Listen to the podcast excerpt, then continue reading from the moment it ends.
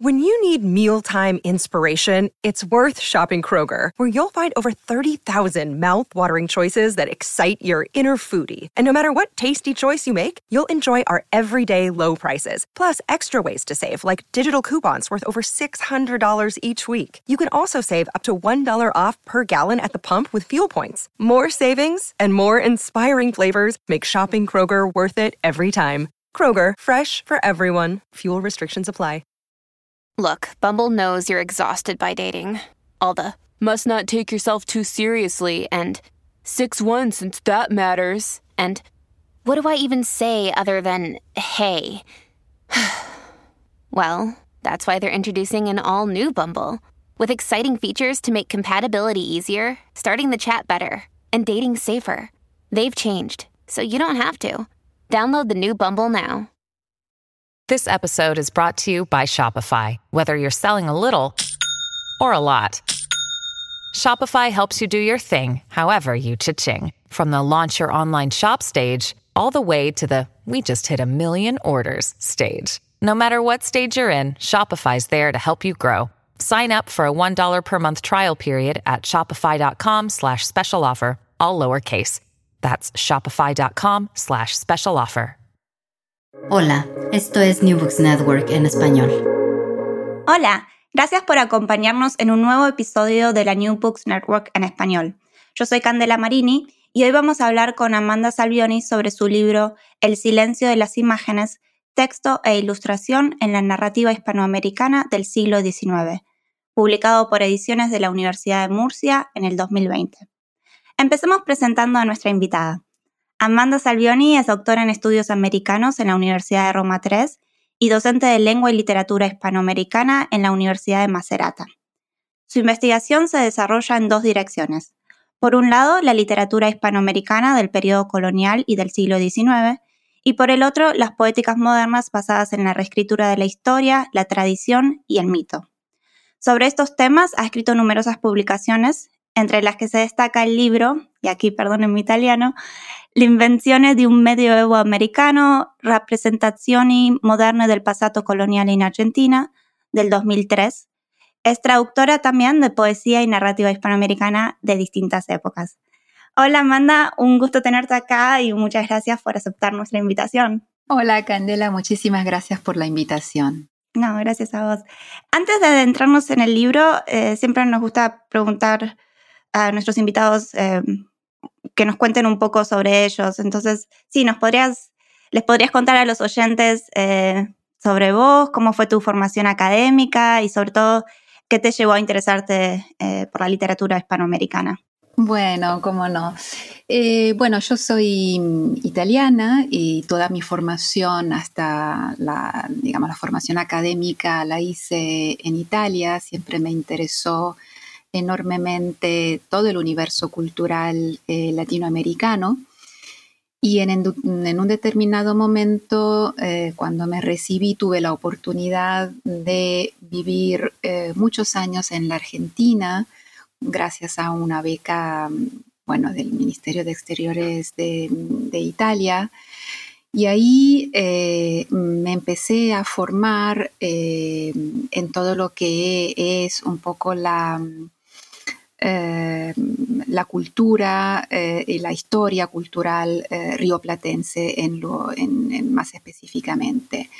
Yo en realidad había empezado un proyecto de doctorado acerca de literatura colonial porque en, esa, en ese tema me había formado durante mi trayectoria académica en Italia pero luego transformé mi proyecto estando en la Argentina eh, sobre siglo XIX. Me di cuenta de que era mucho más interesante investigar la manera en que la época eh, colonial tan, eh, mm, digamos, pobre de, de, testimonio respecto de otras áreas culturales latinoamericanas había sido leída y utilizada socialmente, históricamente, en el siglo XIX, en el momento de la formación de la nacionalidad argentina. Entonces viví en la Argentina durante muchos años y luego volví a Italia y aquí me desempeño en la docencia y en la investigación. Bueno, buenísimo, qué lindo. Em, vayamos entonces al silencio de las imágenes. El libro aborda la relación entre palabra e imagen, estudiando principalmente dos textos, La Quijotita y su prima, del mexicano José Joaquín Fernández de Lizardi, y Una excursión a los indios ranqueles, del argentino Lucio B. Mansilla. ¿Por qué estos textos? ¿Por qué estos autores? Bueno, te cuento, en realidad todo empezó con el libro de Mansilla, con una excursión a los indios ranqueles, porque es un libro que yo siempre consideré realmente una especie de unicum en el corpus literario latinoamericano del siglo XIX y un caso realmente increíblemente interesante para, estudiar. Y, como siempre me pasa, eh, empecé a traducirlo, a traducirlo al italiano. Yo estoy convencida de que la traducción es la forma más, más perfecta de lectura, ¿no? Cuando realmente eh, quiero entrar, ¿no? Penetrar un poco, incluso en la materialidad del texto, de la palabra del otro, eh, siempre termino por traducir, porque esto me ayuda mucho. Y, obtuve también la posibilidad, digamos, de, de, publicar la traducción, entonces me dediqué a eso durante un tiempo bastante largo. Y, en esa ocasión tuve que em, trabajar un poco en establecer el texto original, entonces cotejar las distintas ediciones que Mansilla había publicado en vida, ¿no? del, texto que tiene una historia editorial un poco compleja, con eh, variantes textuales, etc. Bueno, y manejando eh, las primeras ediciones del texto, en particular la edición de 1870, que es la primera edición en volumen, y la edición del 1890, eh, me di cuenta de que esos libros, esos volúmenes traían ilustraciones eh, completamente distintas, ¿no? Y el hecho de, traer ilustraciones realmente me pareció que estaba determinando una lectura distinta, o sea, el mismo texto, dos ediciones distintas, dos aparatos iconográficos distintos generaban algo en la lectura eh, del texto. Entonces me empecé a interesar mucho en la cuestión de la interacción entre la imagen y el texto y a partir de ahí eh, me resultó muy interesante la eh, posibilidad de reconstruir una historia visual de este texto de, Lucio Mansilla. Es decir, una historia de cómo el texto había sido publicado, eh, entonces cómo había entrado en, la recepción, ¿no? Eh, y, me di cuenta de que casi siempre había sido publicado con ilustraciones, incluso después de la muerte de Mansilla, durante todo el siglo XX. Entonces, esta cuestión de la presencia de lo visual, evidentemente, era algo que formaba parte, eh, si no de la génesis del texto, porque no tenemos noticias de que Mansilla haya propiciado la presencia de ilustraciones, pero sí de la recepción de este texto. Es un texto que eh, de alguna forma requirió eh, estar ilustrado, ¿no? Eh, en la historia de su recepción. De ahí en adelante me fui así interesando siempre dentro de lo que es la historia de la literatura latinoamericana del siglo XIX, en aquellos textos que habían sido publicados ilustrados, ¿no? Y ahí llegué eh, al, libro de, de Lizardi, ¿no? Y pude mm, trabajar incluso con estos dos libros tan, tan distantes y tan diferentes entre ellos, también pude trabajar la presencia de la ilustración en el texto narrativo en dos contextos eh, extremadamente distantes, casi yo te diría que opuestos en lo que se refiere a la cultura visual. México es un, eh, es un país en donde la, cultura visual está extremadamente desarrollada, eh, incluso en la época colonial hay una infraestructura tipográfica eh, que permite un gran trabajo de edición de textos ilustrados y la cultura visual tiene eh, y juega un, papel em, eh, muy, muy importante en la definición incluso de la, eh, de la identidad nacional mexicana. por ejemplo, a lo largo del siglo XIX, el costumbrismo litográfico y pictórico va de la mano del costumbrismo literario, se desarrollan paralelamente y se alimentan mutuamente. El caso argentino es un caso completamente eh, distinto. Ya se ha dicho eh, muchas veces de que hay una predominancia durante todo el siglo XIX del discurso escrito.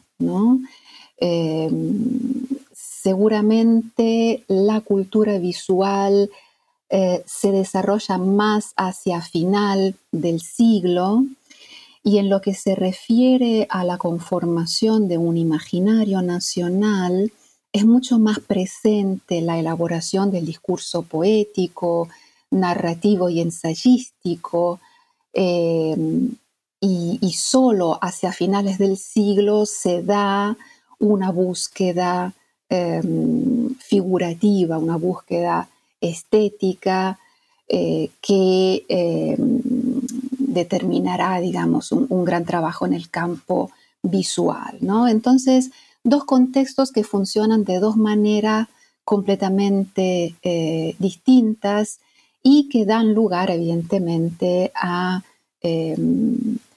a, libros muy distintos. Hablando de libros, estoy hablando de, artefactos, ¿no? de objetos em, que tenemos que, eh, que, leer y que estudiar en, cuanto, en tanto en tanto tales, en tantos artefactos eh, materiales. Bueno, esta, esta, materialidad se presenta de dos formas eh, diferentes en estos dos contextos, eh, pero al fin y al cabo me parece mm, interesante llegar a algunas conclusiones en cuanto a, a las similitudes, ¿no? porque, por ejemplo, en el, caso eh, mexicano y en el caso del libro que, estudié, La Quijotita y su prima, es, un libro que trabaja eh, mucho en la cuestión de la visibilidad de un sujeto social, digamos, eh, problemático, ¿no? como es la mujer y su rol en la sociedad. De la misma manera, el libro de Mansilla mm, trabaja en, la cuestión de la visibilidad de otro sujeto social, que es el indígena, que es el pueblo originario, los pueblos originarios, que también son eh, sujetos sociales que, que, vienen con problemas ¿no? Eh, eh, en, lo que se refiere a la Em, a la conformación, digamos, de la, identidad nacional y, a la competencia visual que tiene eh, el habitante urbano argentino de fines del siglo con respecto a lo que son efectivamente los, pueblos originarios. Entonces, mm, quizás el punto de contacto entre estos dos libros tan distintos y tan distantes sea eso, ¿no? Cómo la ilustración trabaja en visibilizar áreas de la sociedad eh, que están, que permanecen ocultas o marginadas por distintos motivos. Y ahora me da curiosidad, ¿la traducción italiana de Una excursión a los indios ranqueles lleva imágenes? Sí, bueno, pude, pude publicarlo con eh, una selección de las imágenes que salieron en la edición de 1870 y también con algunas de las imágenes que, mm, que trae la edición de 1890, con una nota iconográfica en donde, mm, digamos, trato de, explicar y de anticipar un poquito lo que ha sido después el análisis. Em, de, todo el desarrollo iconográfico del, libro de Mansilla. claro. Sí, como decías recién, en la primera parte entonces te, centras en, el libro de Lizardi y, una de las cosas que llama la atención es cómo él mismo se encarga de organizar qué escenas van a ser eh, ilustradas y eh, representadas y dónde deberían colocarse en la publicación.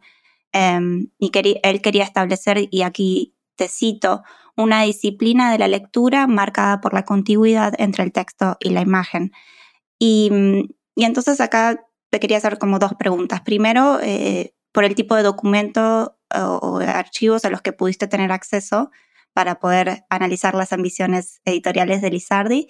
Y, y, luego, si nos podrías explicar entonces por qué Lizardi le da tanta importancia a la imagen y, y si fueron todos sus libros, publicaciones ilustradas.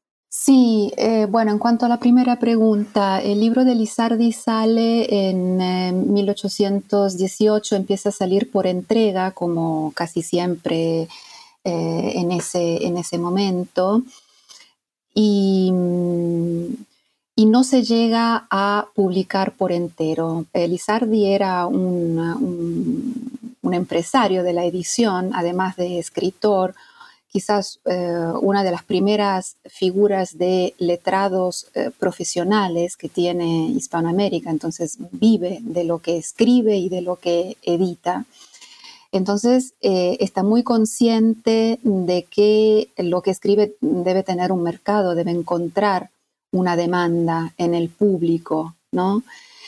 Y, y él considera evidentemente la imagen como un elemento que hace más eh, atractiva ¿no? la publicación de sus novelas, novelas que son un poco una novedad editorial. De hecho, eh, su primera novela, que es El Periquillo Sarmiento, se dice eh, por convención de que es la primera novela em, hispanoamericana. ¿no? Entonces, un género que por motivos diversos em, es, algo, es algo bastante nuevo en cuanto a producción original y, Lizardi había publicado El Periquillo también con, eh, con ilustraciones, ¿no? y había experimentado que es una forma de promover eh, la lectura del, texto.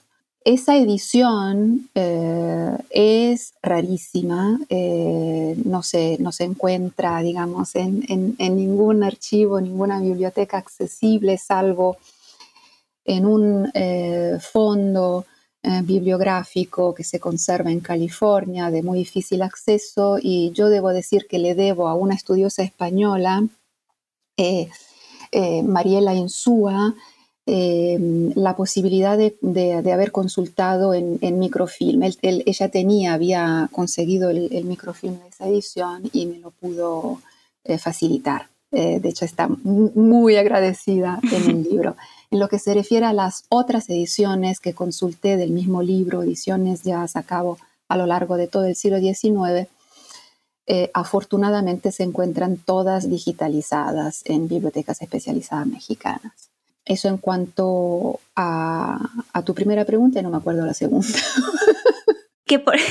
por, qué le da tanta importancia a las imágenes? ¿no? Bueno, ya en parte te contesté, entonces, porque es, eh, seguramente es eh, un modo de, que sea más atractiva su novela, pero no solo eso, no solo eso, mm, digamos, em, yo me di cuenta durante la lectura del texto de que Lizardi vacila constantemente en querer efectivamente escribir una novela, una novela cuyo destinatario es la mujer lectora, y el miedo que tiene Lizardi de proporcionar a la mujer lectora un instrumento tan peligroso como puede ser una novela de ficción. Esto porque Lizardi, que es un eh, pedagogo ilustrado, es un liberal, es un gran reformador de la sociedad novohispana, y escribe con toda sinceridad eh, un libro que apunta a la educación de la mujer en, tanto elemento modernizador de toda la sociedad mm, eh, novohispana. No obstante, eh, Lizardi también participa de la misma ambigüedad que fue de la ilustración, de la cultura ilustrada europea eh, hacia las mujeres. Entonces, por un lado, ¿no? considerarlas dentro de lo que es eh, la, racionalidad humana, entonces seres humanos que son portadores de una racionalidad que como tal tiene que estar en condiciones ¿no? de interpretar críticamente el mundo, pero por el otro lado, eh, eh, también la ilustración había mostrado un, miedo casi atávico a lo irracional que se considera eh, que también forma parte de la naturaleza femenina, ¿no? Entonces, por un lado, la ilustración, eh, tanto europea, española, como la que reelabora Lizardi en la Nueva España, apunta a la educación femenina, a la alfabetización y a la transformación de la mujer en un sujeto social moderno, pero por el otro lado le tiene un miedo bárbaro al descontrol, ¿no? a la idea de que eh, la mujer eh, alberga eh, una dimensión irracional muy peligrosa que la ficción, la literatura de ficción puede em, de alguna manera em, alimentar. Entonces ahí se da un gran debate eh, que, que, durará muchísimo tiempo, yo diría prácticamente todo el siglo XIX, acerca de si es el caso que las mujeres lean novelas o no. Entonces él escribe La Quijotita y su prima, que es, un, que es una novela prudente, digamos así, una novela que trata de borrar eh, toda la parte más libre ¿no? de ficción, toda la posibilidad de identificarse con los personajes, de entrar y sumergirse en la historia, que podía considerarse como un elemento peligroso, ¿no? para el público femenino. Entonces es una novela mm, eh, sumamente aburrida, ¿no? En donde la acción está reducida al mínimo, en donde no tenemos descripción física de los personajes, no tenemos descripción de ambiente, es decir, todos aquellos elementos que posibilitan el placer de la lectura y el hecho, el gesto de sumergirse en la lectura. Y yo creo que las imágenes, las ilustraciones complementan un poco esta, esta cuestión, ¿no? O sea, eh, brindan, restituyen un poco el placer de la lectura que, esta escritura tan prudente eh, eh, contiene.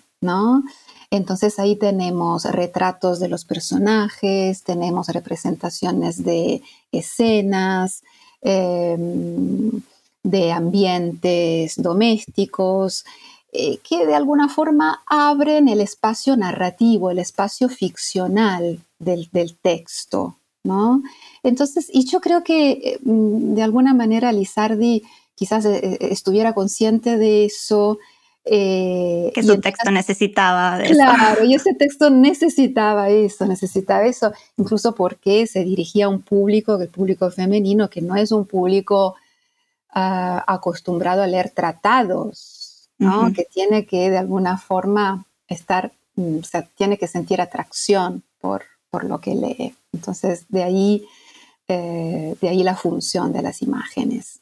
Y, ahí mismo también discutís algo que me pareció muy interesante, más allá de, la educación eh, o de, cuánto debían leer y, o, y aprender a escribir o no, también la forma de lectura, la práctica de lectura, si era lectura en silenciosa o en voz alta, cuál se prefería, y cómo si lo que se prefiere es la lectura en voz alta, en realidad las imágenes ofrecen este refugio de reflexión y silencio y pausa ¿no? Claro, sí, sabemos por los estudios que, se llevaron a cabo acerca de la alfabetización, sobre todo femenina, entre fines del siglo XVIII y primera mitad del siglo XIX, que efectivamente, eh, dada también la política de la ilustración eh, novohispana, mm, mm, se hicieron campañas de alfabetización, es decir, que existía un sistema escolar para las eh, mujeres, pero eh, en la mayoría de los casos se les enseñaba a las mujeres a leer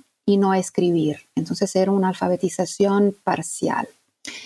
Y eh, dentro de lo que es la competencia lectora, eh, se prefería impulsar la lectura en voz alta y no la lectura individual silenciosa, porque evidentemente la, la, lectura eh, silenciosa es una lectura íntima en donde pasan cosas, ¿no? En, el sujeto que lee, eh, en las posibilidades de reelaboración, en las posibilidades de diálogo con lo que se lee que seguramente se, limita y se contiene, en cambio, en la lectura en voz alta. La lectura en voz alta está dirigida a otra persona, está controlada, tiene que tener un ritmo que no necesariamente es el ritmo que el lector silencioso conduce, ¿no? La lectura silenciosa es una lectura que se detiene en donde quiera detenerse, ¿no?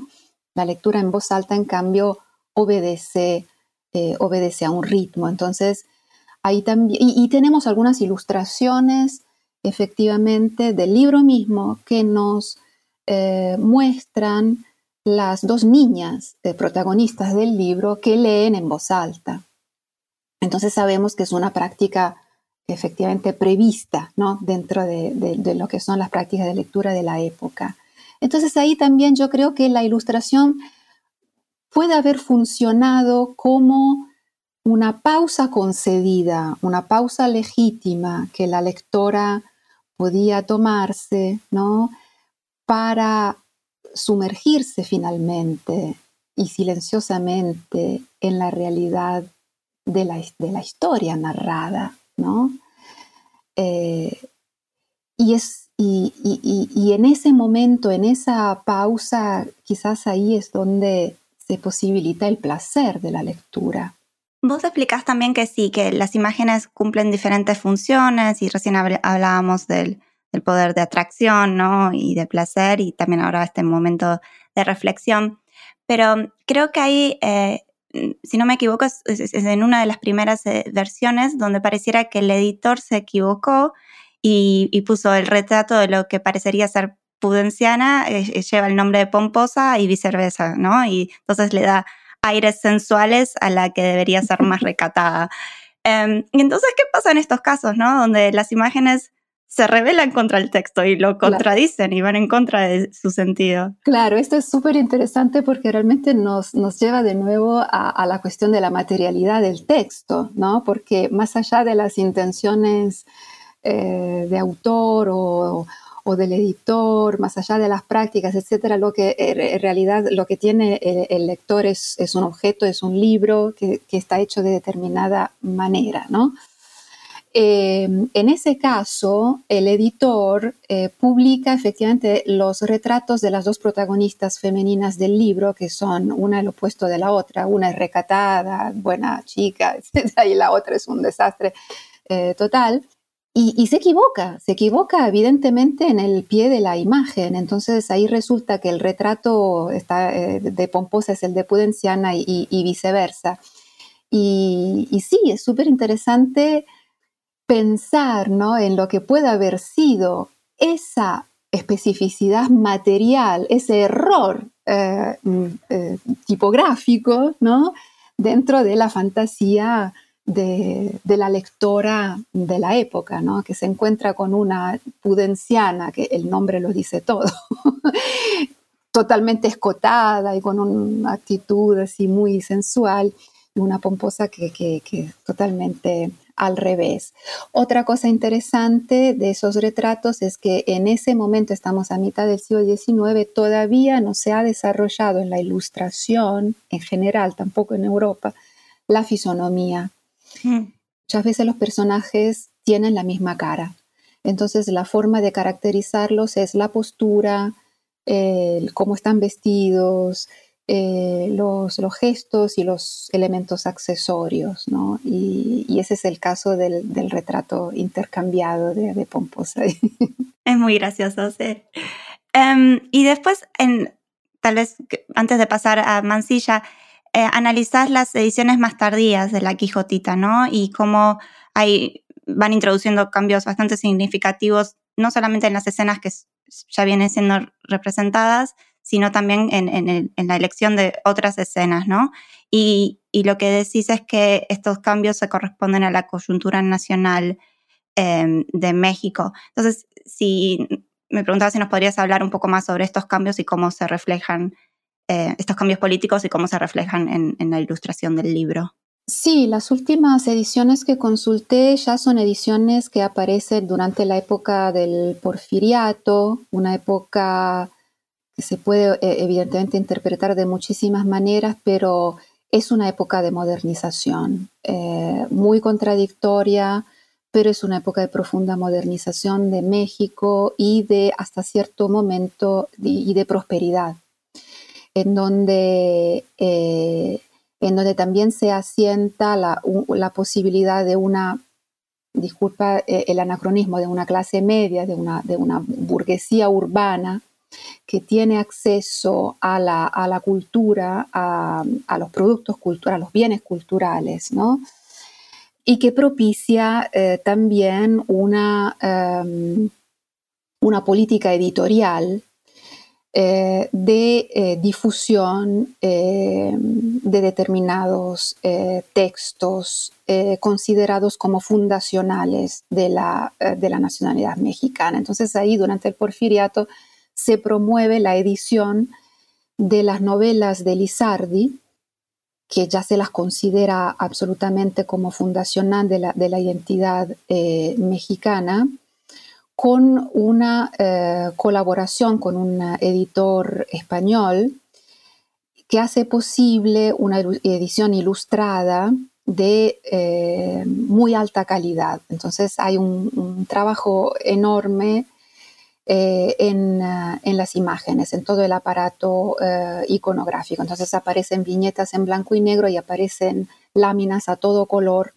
que, que son realmente muy, muy valiosas.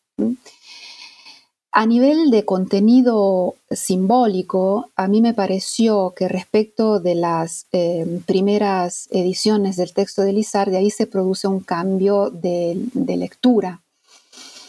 Eh, si en un primer momento eh, el, el, libro de Lizardi es un libro de pedagogía de la sociedad, ¿no? en donde Lizardi eh, aboga eh, por una transformación eh, de la sociedad en un sentido ilustrado, modernizador, etc. Acá en, cambio se lo lee como, em, em, digamos, como un texto que testimonia ¿no? De, una identidad ya conformada, ¿no? O sea, se pasamos de, deberíamos ser así, aún así somos, así éramos y así, y así somos, estos somos nosotros, ¿no? Entonces es como si se eh, leyera este texto más como texto costumbrista que como, como un texto eh, ilustrado. Y y sí produce un cambio también, me pareció, eh, eh, en, cómo se mm, producen las imágenes de las dos protagonistas de la novela.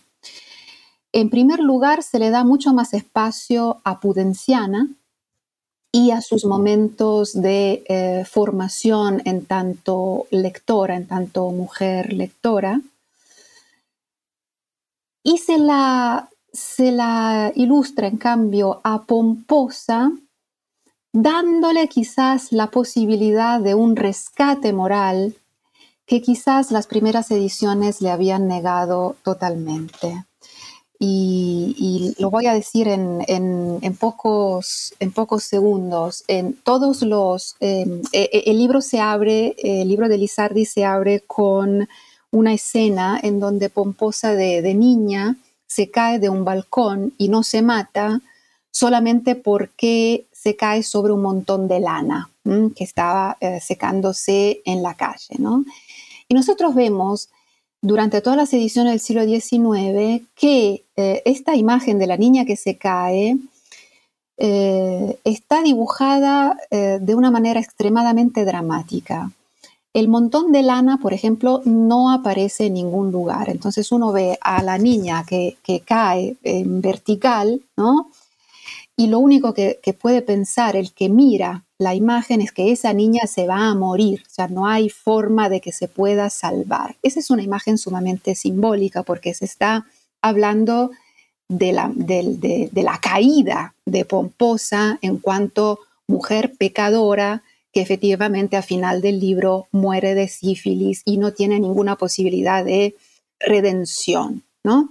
Bueno, finalmente, en cambio, la edición del Porfiriato de fines de siglo, finalmente, mm. cuando ilustra este, este episodio, hace aparecer ese montón de lana, ¿no? Entonces ahí el que mira la imagen ya sabe que esa niña se va a salvar, ¿no? Em, y yo lo leí como, como una apertura, ¿no? digamos, a la posibilidad de redención de un tipo femenino que había sido totalmente, tratado de forma ah, totalmente excluyente, o sea, esa mujer no, no tiene cabida en nuestra, en nuestra sociedad, ¿no? Y, en cambio acá me parece que este límite se va, se va esfumando.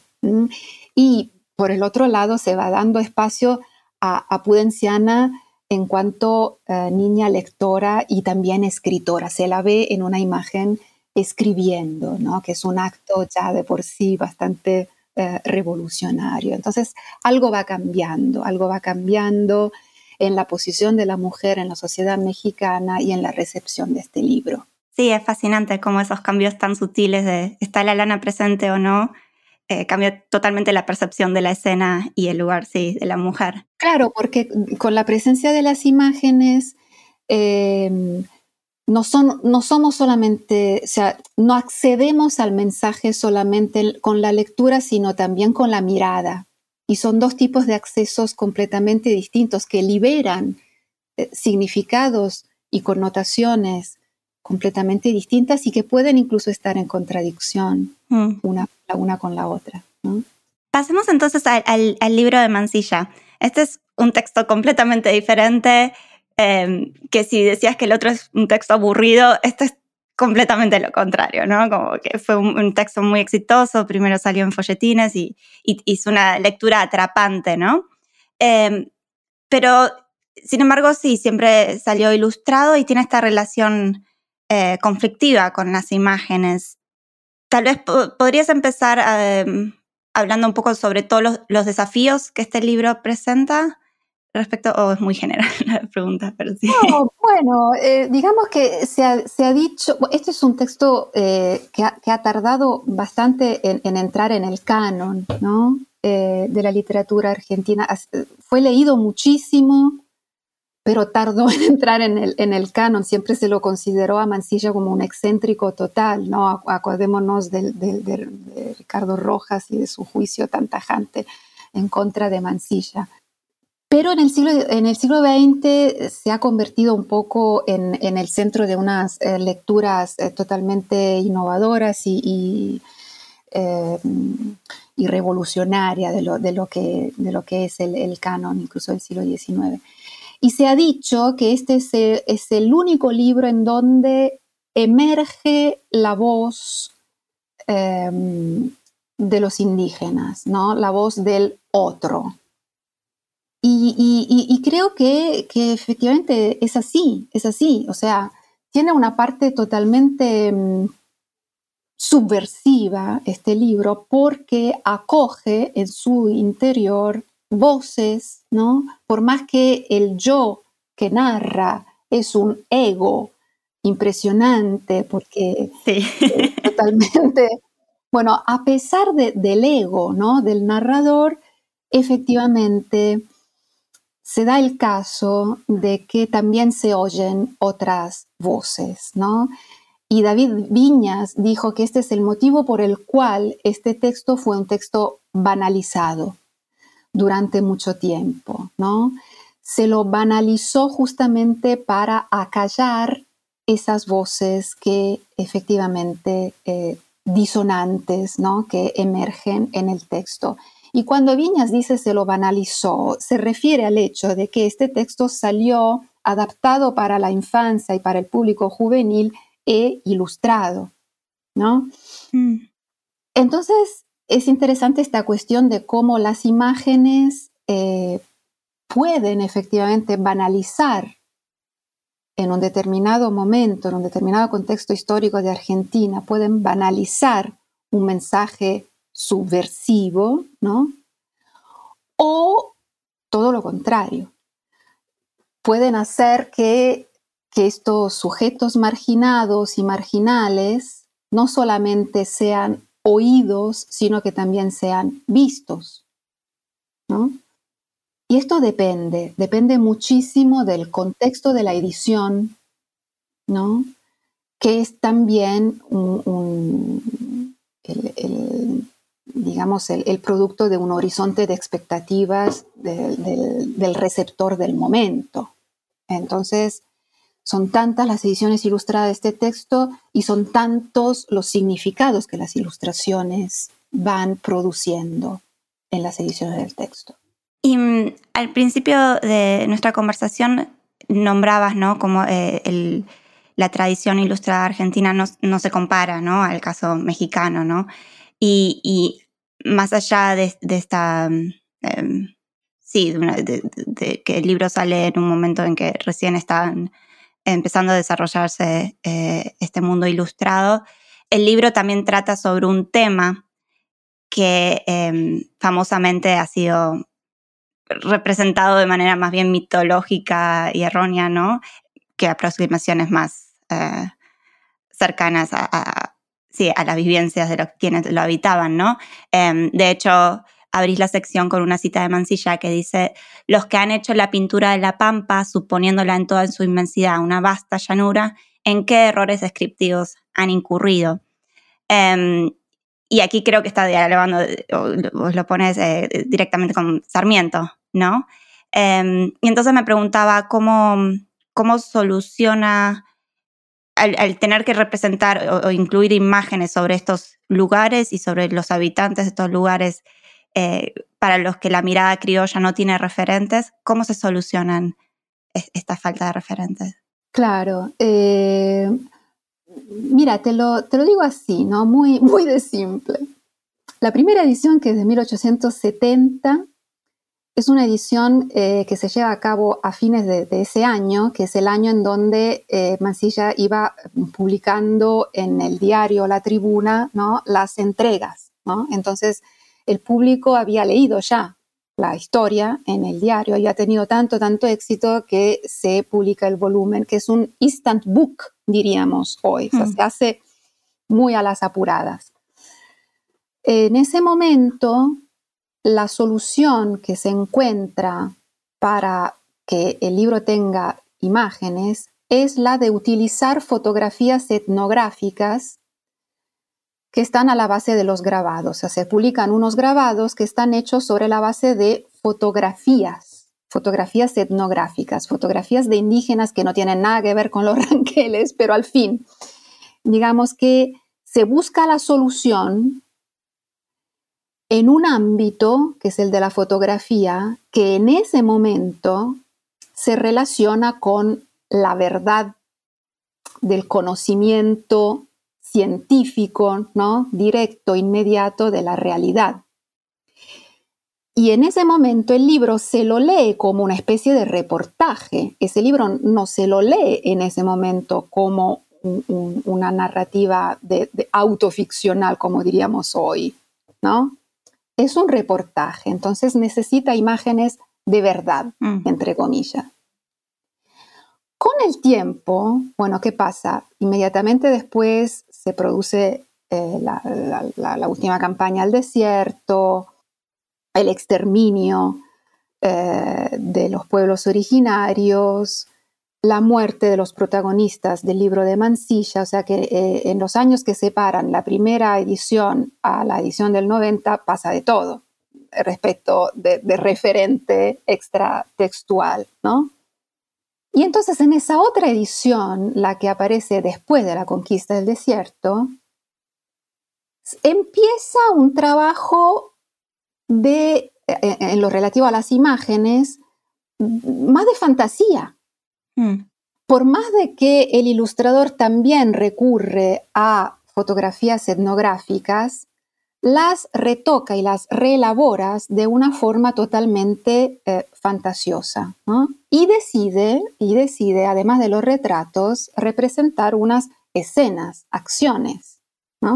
Y ahí eh, es donde aparece el paisaje, la pampa, y ahí es donde el pintor trabaja totalmente de, de fantasía. ¿no? Entonces, ahí se da un proceso que va a seguir de la misma forma, en donde cuanto más nos alejamos del momento y, de, la referencia histórica extratextual concreta, cuanto más las imágenes se convierten en reelaboraciones fantasiosas de los protagonistas y del paisaje. ¿Pero por qué? Porque con el tiempo ese libro se va a leer como una novela, y ya no como un reportaje, ¿no? como un texto anclado en una realidad histórica extra, extra textual. Y un, punto eh, que me parece fundamental que haces eh, respecto a esto, en un momento decís, cuanto más el indio, y valga el uso de este sustantivo con toda su carga de homogeneización genérica, cuanto más el indio se vuelve mudo, silenciado por la violencia del Estado, tanto más se vuelve visible, icónico, representable en las artes plásticas como en la ilustración editorial.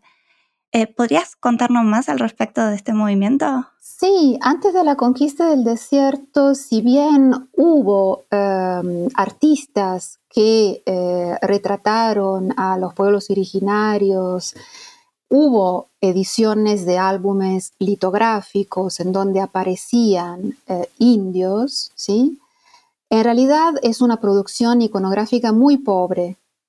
Cuando se produce la conquista del desierto y ya la amenaza del indio concreto, ¿no? que eh, amenaza los asentamientos y las ciudades eh, blancas, eh, esa amenaza se neutraliza, desaparece con el exterminio. Entonces ahí se da la gran eclosión de las imágenes de, indígenas que aparecen en postales, álbumes, publicaciones de todo tipo, efemérides, calendarios, eh, libros, folletos, eh, libros escolares, ¿no? Entonces ahí eh, eclosiona la curiosidad visual, por un lado, hay una demanda, ¿no? De ver a ese indio que ya no nos da miedo, ¿no? Como, como antes.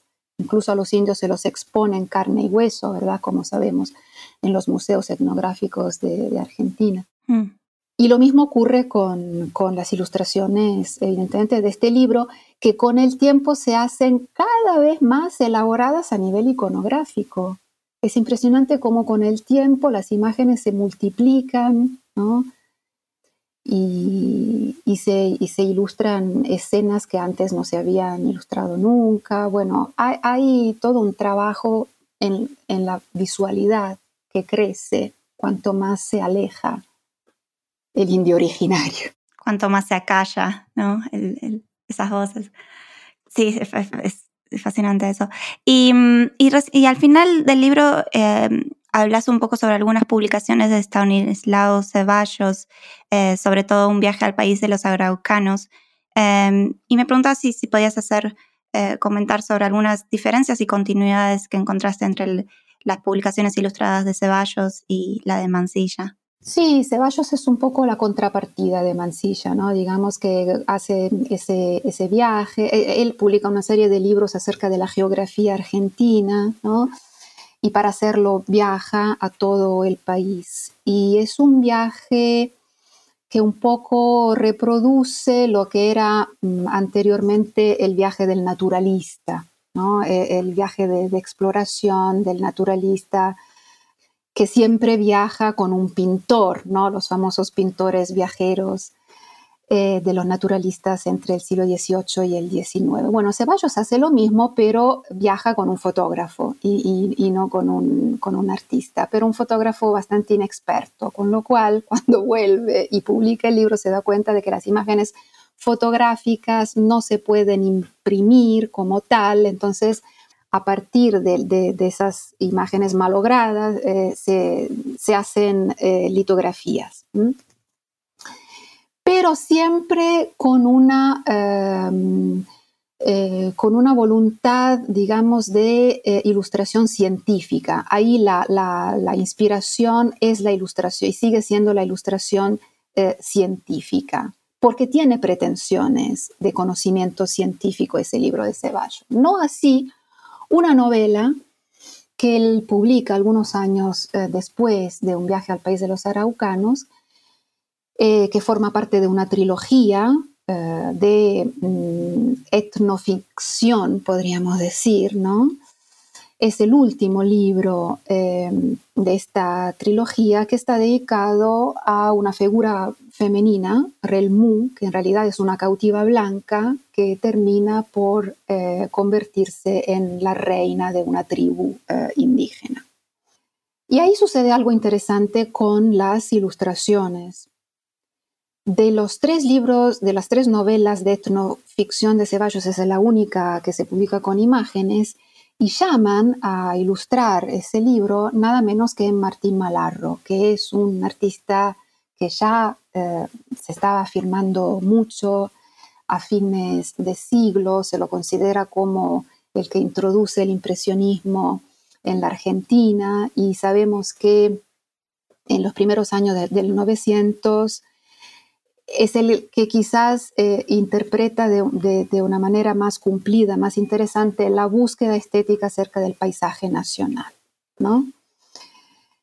Y, ese libro que se publica a principios de los años 90 del siglo XIX, yo creo que funciona un poco como un laboratorio en donde Malarro trabaja, se ve, se nota que prefiere trabajar en la ilustración del paisaje en donde está ambientada esta, esta historia y no le interesan mucho los personajes de, la historia misma. ¿no? Tanto es así que cuando tiene que retratar a los personajes hace cosas totalmente em, improponibles. ¿no? Y en cambio las, las ilustraciones del paisaje son extremadamente em, interesantes.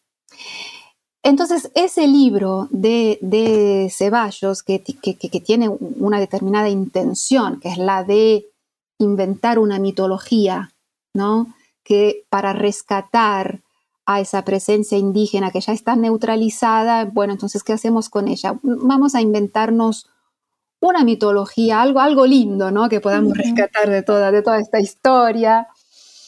Esta es la intención del libro de, Ceballos, que en cambio se convierte, gracias a las ilustraciones de Malarro, en, eh, en un texto extremadamente interesante porque es un texto en donde finalmente dialogan la representación eh, icónica del paisaje con la representación eh, verbal y, narrativa.